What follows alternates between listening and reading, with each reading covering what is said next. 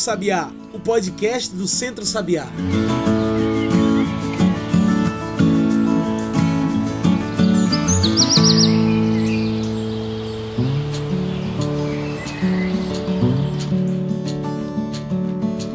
Olá a todos e todas que nos ouvem agora pelo Spotify e pelo Mixcloud. Eu sou João Lucas e está começando agora o Cantos do Sabiá, o nosso podcast semanal sobre o campo, a cidade e o mundo.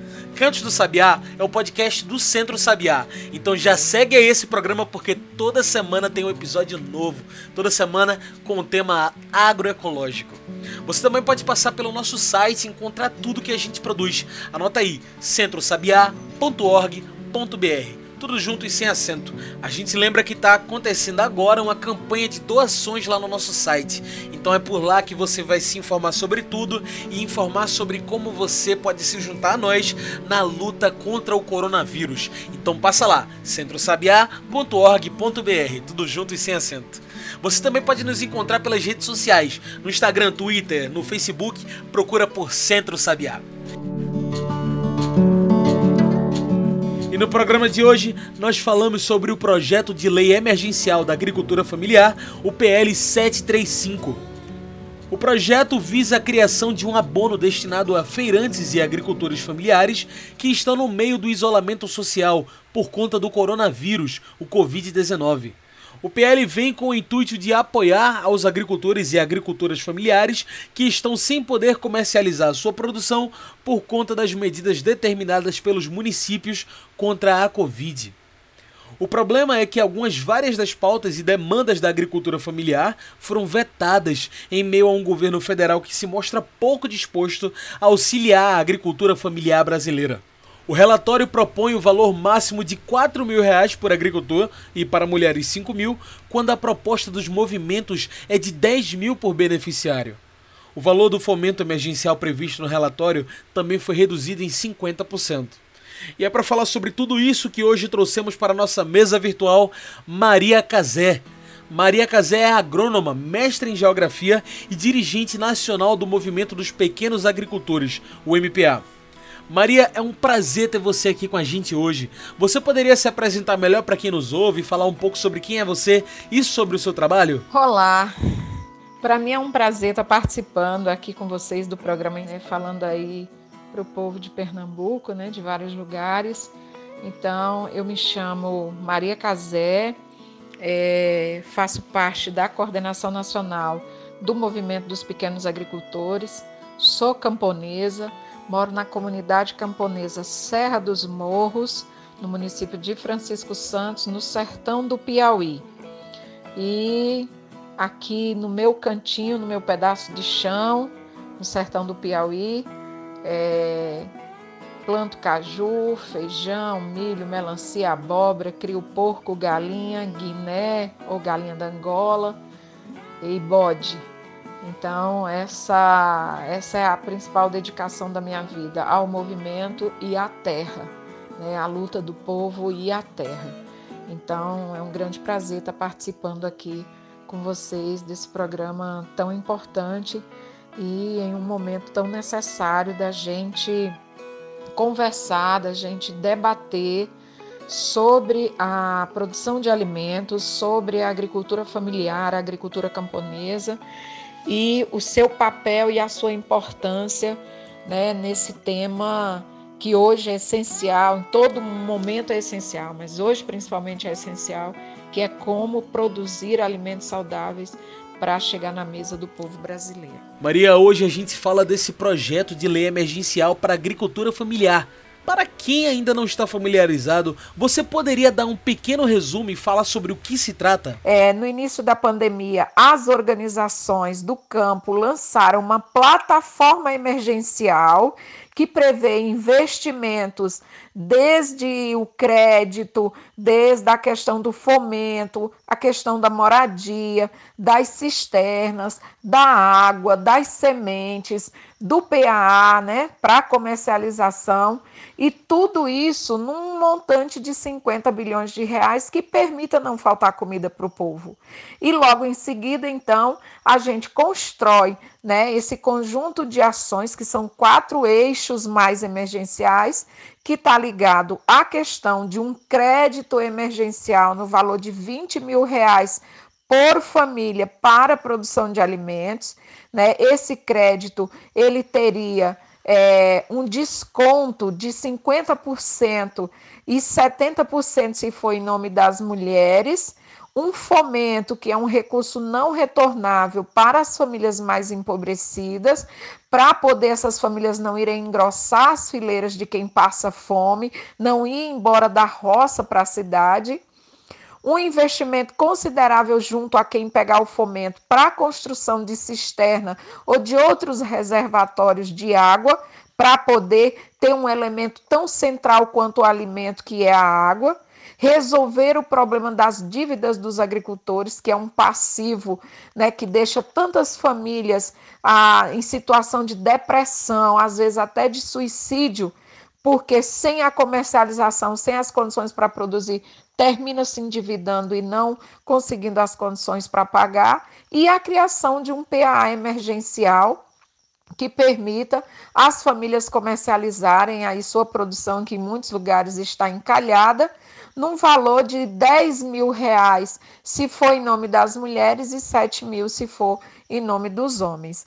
Então, essas são condições emergenciais, não é nem as melhores condições para a gente garantir né, toda a condição para produzir, mas são questões emergenciais que nos permita né, produzir alimentos para o povo brasileiro. Então, é nesse cenário que se insere o projeto de lei 735, de autoria do deputado Zé Silva, do Solidariedade de Minas Gerais, e que nele foi ajuntado vários projetos, 23 projetos, muitos dos deputados do Partido dos Trabalhadores né, e do, de outros partidos de esquerda, que têm aí o compromisso né, de fazer com que o país não sofra um desabastecimento alimentar. E por que a aprovação, e não somente isso, mas também a derrubada dos vetos, é tão importante para quem é agricultor, agricultora familiar? Bom, a aprovação do PL 735 é extremamente importante para quem é agricultor familiar, camponês, quilombola, né, quem é de comunidade tradicional, enfim, quem produz alimentos. Agora, ele é tão ou mais importante para quem está na cidade dependendo desses alimentos. Porque, veja, o agricultor familiar, o camponês, a camponesa, está lá trabalhando e vai, de toda sorte, produzir os alimentos que vai consumir. Mas o que nós estamos discutindo nesse PL é que, para além do alto consumo, é preciso ter as condições para produzir alimentos para colocar na cidade, na mesa de quem está na cidade, esperando e precisando desses alimentos. Então, é, essa é uma questão central. O PL não é importante só para quem é agricultor, só para a agricultura familiar, agricultura camponesa. Ele é imprescindível que, que esses alimentos cheguem para o povo que está na cidade. Afinal de contas, não tem outra forma da gente enfrentar a pandemia senão se alimentando bem. Né? Então, por isso que é tão importante a aprovação desse PL e a gente ter de fato uma campanha nacional que todas as pessoas possam participar, pressionando para a aprovação desse PL. Maria Casé, na sua perspectiva de dentro dos movimentos, qual o interesse do governo federal no veto dos projetos de auxílio à agricultura familiar, especialmente em tempos, em tempos como esse de pandemia, quando a agricultura familiar mais precisa? A nossa preocupação com esse presidente da República vetar né, o PL, ou as partes do PL que são de interesse da agricultura familiar e camponesa, que são interesse da produção de alimentos, é justamente porque, na verdade, a agricultura familiar e camponesa faz parte do grupo de pessoas e segmentos desse país que esse homem detesta. Ele detesta pobre, ele detesta preto, ele detesta mulher, ele detesta LGBT, ele detesta nordestino, ele detesta favelado. Né? Ele detesta esses segmentos que formam o povo brasileiro. Ele detesta o povo brasileiro. Ele odeia o povo brasileiro. Parece que para ele ele quer que a gente morra e a notícia corra. Por isso que ele está tratando essa pandemia como uma gripezinha, sabe? A tal da eugenia. Ele quer que essa parte do povo brasileiro morra e uns morra de fome outros morra contaminado pelo vírus, inclusive contaminado, né, por ele próprio, ele próprio contaminando as pessoas, né? Então, de fato, há nossa preocupação com os vetos, porque a gente já sabe o que que ele, né, que ele pensa de nós. Então, ao mesmo tempo que eles aprovaram um plano fome, um plano da fome que eles chamam de plano safra, né, onde eles colocam 230 bilhões para o agronegócio desmatar mais floresta, soltar mais veneno, mais agrotóxico né, na mesa do povo, plantar mais soja, mais milho, mais cana, mais madeira e assim assistir o povo morrer de fome. Né? Então, ao mesmo tempo que ele aprova e libera 230 bilhões para o agronegócio, ele é capaz de vetar um projeto de lei que trate da produção de alimentos. Então, ele tem essa capacidade de liberar quase 200 bilhões para salvar os bancos e não tem coragem de liberar né, alguns poucos bilhões para a produção de alimentos. Então é por isso que a gente se preocupa de, de fato com os vetos. E a luta do campo e da agricultura familiar não é recente. Por que é tão difícil sensibilizar os políticos dessa situação? De, na verdade, de 2003 até 2014, a gente teve um processo muito importante de é, atendimento a demandas políticas estruturantes para o campo, né? Políticas estruturantes para tanto para o povo que vive no campo quanto para a produção de alimentos, né, que é um elo que liga campo e cidade. Então esse período foi um período de que não colocou o, o, os povos do campo, das águas e das florestas na condição de normalidade. Era preciso haver, né, uma mudança muito grande, né, uma espécie de revolução para que a gente colocasse os povos do campo, das águas e das florestas em condição de normalidade. E quando eu falo condição de normalidade, eu estou falando da reforma agrária, portanto, de ter terra, de ter os territórios quilombolas, é, indígenas reconhecidos, titulados, né, e dadas as condições para viver, para produzir, se reproduzir né, atender às condições dos ribeirinhos, é, dos pescadores, é, dos extrativistas, dos fundos de, de pasto. Então, colocar de fato esse povo na condição de normalidade no que diz respeito à terra mas também colocar numa condição de normalidade no que diz respeito a outros itens de dignidade, como a casa, como a energia, né, como a, as agroindústrias, como a água, isso seria colocar a gente numa condição de normalidade. Uma política de saneamento, um programa de saneamento rural, para que a gente não tivesse que viver queimando lixo, como em muitos lugares o povo é obrigado, né? Então, isso é colocar na condição de normalidade. Tudo que foi feito até 2014 não foi o suficiente, mas foi importante e apontou para esse rumo. Porém, daí para cá, essas políticas estruturantes elas foram sendo desfeitas, destruídas. E depois do golpe de 2016, aí tudo para os povos do campo, das águas e das florestas virou de fato um imenso sacrifício, né? Um imenso sacrifício. E esse último governo do Bolsonaro, ele de fato não se importa com o povo, não se importa com dignidade, não se importa nem com o povo do campo e nem com o povo da cidade, né? Então essa essa é a atual conjuntura, a atual situação que nós estamos vivendo. Muito bom. Bem, agora a gente vai fazer uma pequena pausa. Fique aí que a gente continua no instante essa conversa com Maria Cazé.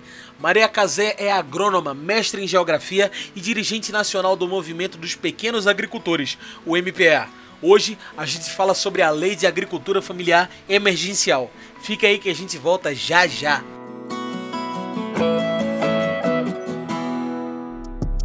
Momento Saúde. Informação é o melhor remédio. A pressão do mercado para a reabertura é muito grande, mas toda medida para diminuir o isolamento social deve ser planejada e acompanhada. O professor, pesquisador, médico infectologista e membro do Comitê Científico do Consórcio Nordeste, Lula Reis, faz o alerta para que esse processo aconteça de maneira equilibrada e consciente e defende que haja um rigoroso monitoramento. Temos que ter cuidado de ter a consciência de que a abertura, ainda que muito prudente e racional, ela tem que ser bem monitorada, porque a, a pandemia não terminou. O isolamento social ele deve ser mantido e essas saídas permitidas hoje para alguns lugares, para algumas atividades, lojas com menos de 200 metros quadrados, etc., elas têm que ser monitoradas de perto. As saídas devem ser estritamente necessárias.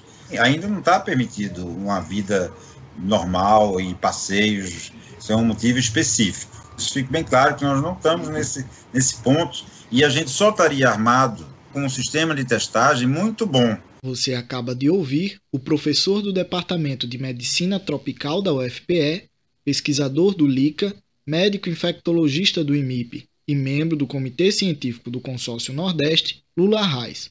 Para mais informações, acesse radiopaulofreire.ufpe.br. Antony Santana para o Momento Saúde. Momento Saúde, uma produção da Rádio Paulo Freire e da Universitária FM, com apoio da Pró-Reitoria de Extensão e Cultura da UFPE. E já estamos de volta, a gente segue aqui conversando com Maria Cazé sobre a Lei de Agricultura Familiar Emergencial. Maria Cazé é agrônoma, mestre em geografia e dirigente nacional do Movimento dos Pequenos Agricultores, o MPA. Maria, outro dos pontos defendidos pela agricultura familiar na nova lei emergencial, o PL 735, é a continuação da construção de cisternas fundamentais para o enfrentamento da seca crescente no semiárido. Qual a atual situação da água para o campo? Existe acesso para todos? A questão das cisternas tem sido uma luta importante no Brasil. E com esse know-how que a articulação é, do semiárido brasileiro, né?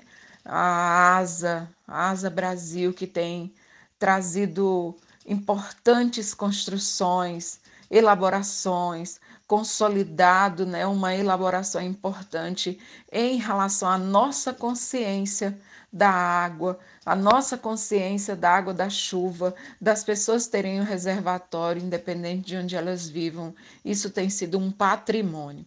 E é importante dizer que nesse PL tem sido, inclusive, difícil para fazer com que é, o relator entenda a questão da cisterna, a questão da água, não só cisterna, mas outras tecnologias sociais né, de armazenamento de água, como um item tão fundamental quanto o alimento. E hoje, o pessoal da região sul do Brasil demanda que a, a, as cisternas, por exemplo, também seja construída no sul, porque eles acabaram de sair de uma seca drástica, de uma seca grande, que coloca essas famílias na iminência de botar a lata d'água na cabeça. E ninguém melhor que os nordestinos, ninguém melhor que as mulheres para saber o peso de uma lata d'água. Quantas mulheres de minha idade, como eu, têm vários problemas de coluna, né, como a escoliose, como outros problemas que a gente carrega numa dor de décadas em função de tanta água na cabeça que a gente carregou. Então a cisterna quando chega liberta a cabeça das pessoas, mas principalmente a cabeça das mulheres. Por isso a luta pelas tecnologias sociais de armazenamento de água para nós é tão importante. Hoje não é mais só para o Nordeste, é para o país inteiro e a gente vai continuar com essa luta pelo direito humano né, a água, ao reservatório de água, assim como aos alimentos. Segundo a Organização das Nações Unidas para a Alimentação e Agricultura, a FAO, entre 70 e 80% dos alimentos consumidos no mundo são produzidos por agricultores e agricultoras familiares e camponeses. Porque mesmo assim, o Brasil segue dando tão pouco crédito, tão pouca assistência para a sobrevivência no campo. Nós somos responsáveis no Brasil por mais de 70% dos alimentos que são produzidos, né? E no mundo, bom, isso tem países que isso chega a a 90, 80, 90%. Né? E as mulheres, veja, as mulheres camponesas são responsáveis no mundo inteiro por 50% dos alimentos produzidos. E nos países do sul, né, considerados do sul, chega a 80% essa contribuição das mulheres. E mesmo assim, a gente é tratado dessa forma, né, no caso do Brasil. E a gente é tratado assim porque, na verdade, o interesse do capital, principalmente do capital internacional, e aí, como o governo brasileiro é vassalo do capital internacional, ele bate continência para a bandeira americana e não respeita a bandeira brasileira, não respeita o povo do Brasil, porque a bandeira é um pano. Aquela bandeira, na verdade, é o povo, é cada pessoa do país. Então, nesse sentido, o que o capital, principalmente o capital internacional quer, o capital financeiro, as transnacionais querem, é que o campo fique vazio que o povo do campo, das águas e das florestas saia das suas comunidades, dos seus territórios, para poder a terra que deveria ser um bem comum vire né, uma mercadoria de especulação, especulação fundiária. Então é isso que acontece no Brasil e em muitos outros países. Querem nos expulsar do campo e para isso eles precisam construir uma narrativa de negação eles precisam colocar na cabeça do povo que a terra, nós não precisamos da terra, que a gente não trabalha, que a gente é preguiçoso, que a gente é jeca da tatu. Então, por isso eles querem que as pessoas acreditem que quem produz todo o alimento é o agronegócio. Por isso que tem essa grande propaganda que o agro é tudo, o agro é pop, o agro é tech. Mas, na verdade, o agro é veneno, o agro é morte, o agro é destruição, o agro é a floresta queimada, são os rios secos. Isso é o agro. No Brasil, só o ano passado foram 474 venenos, novos venenos liberados. E só esse ano, só até agora, foram quase 200 novos venenos liberados.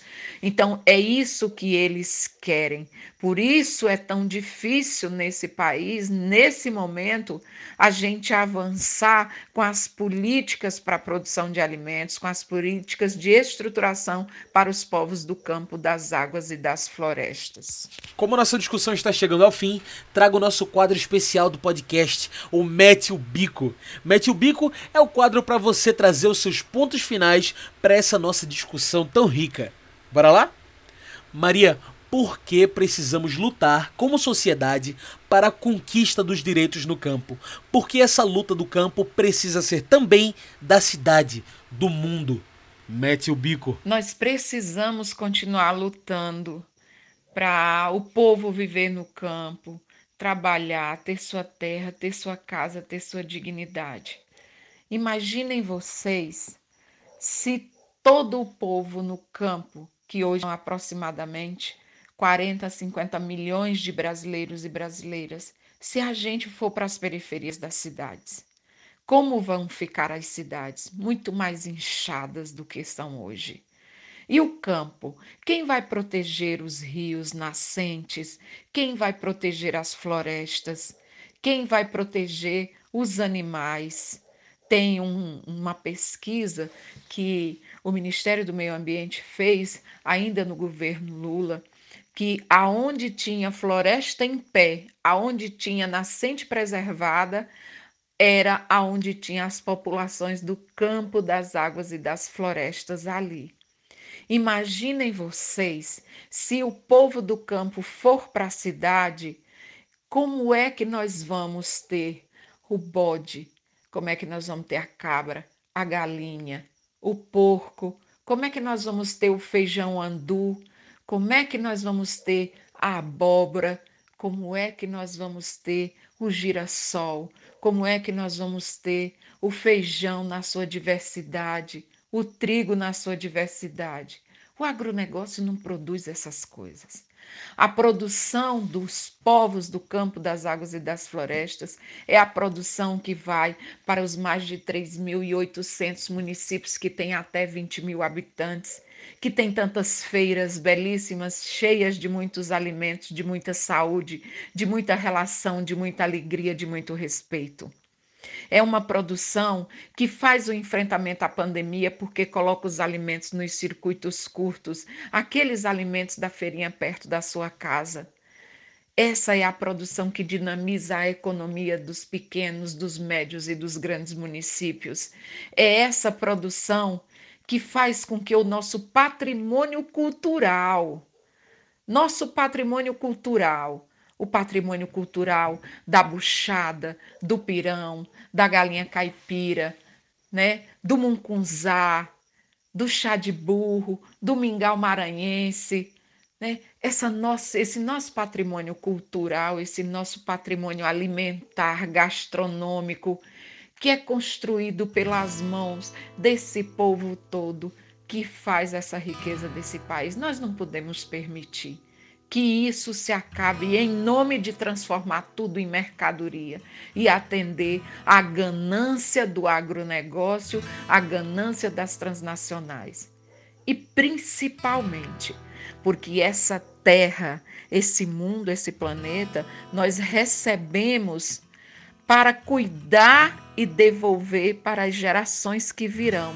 Então, nós temos um contrato de cuidado, de zelo, de compromisso, de responsabilidade com os que virão. Cuidar disso porque nós recebemos dos nossos pais e dos nossos avós, mas nós vamos entregar para os nossos filhos e para os nossos netos. Esse é o nosso grande compromisso e é nele que nós temos que nos agarrar e lutar por um mundo melhor.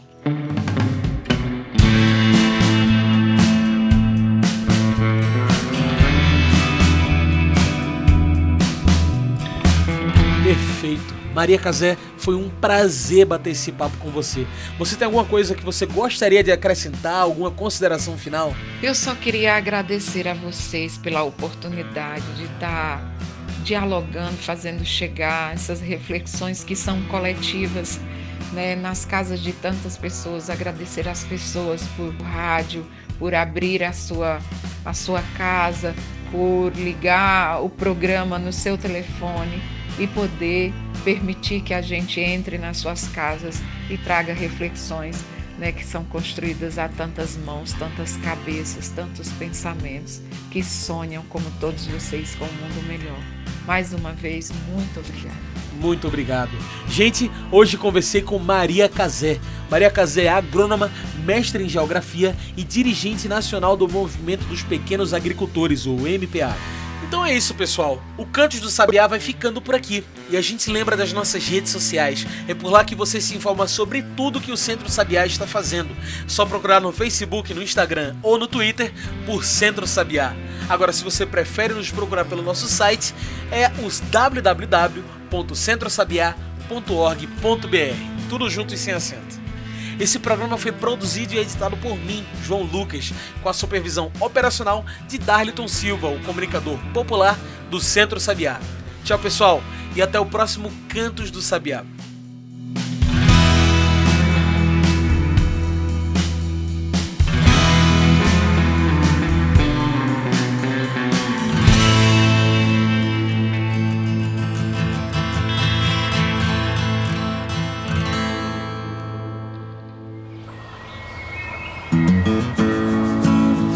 Você ouviu Cantos do Sabiá. Cantos do Sabiá é o podcast do Centro Sabiá em parceria com Brasil de Fato.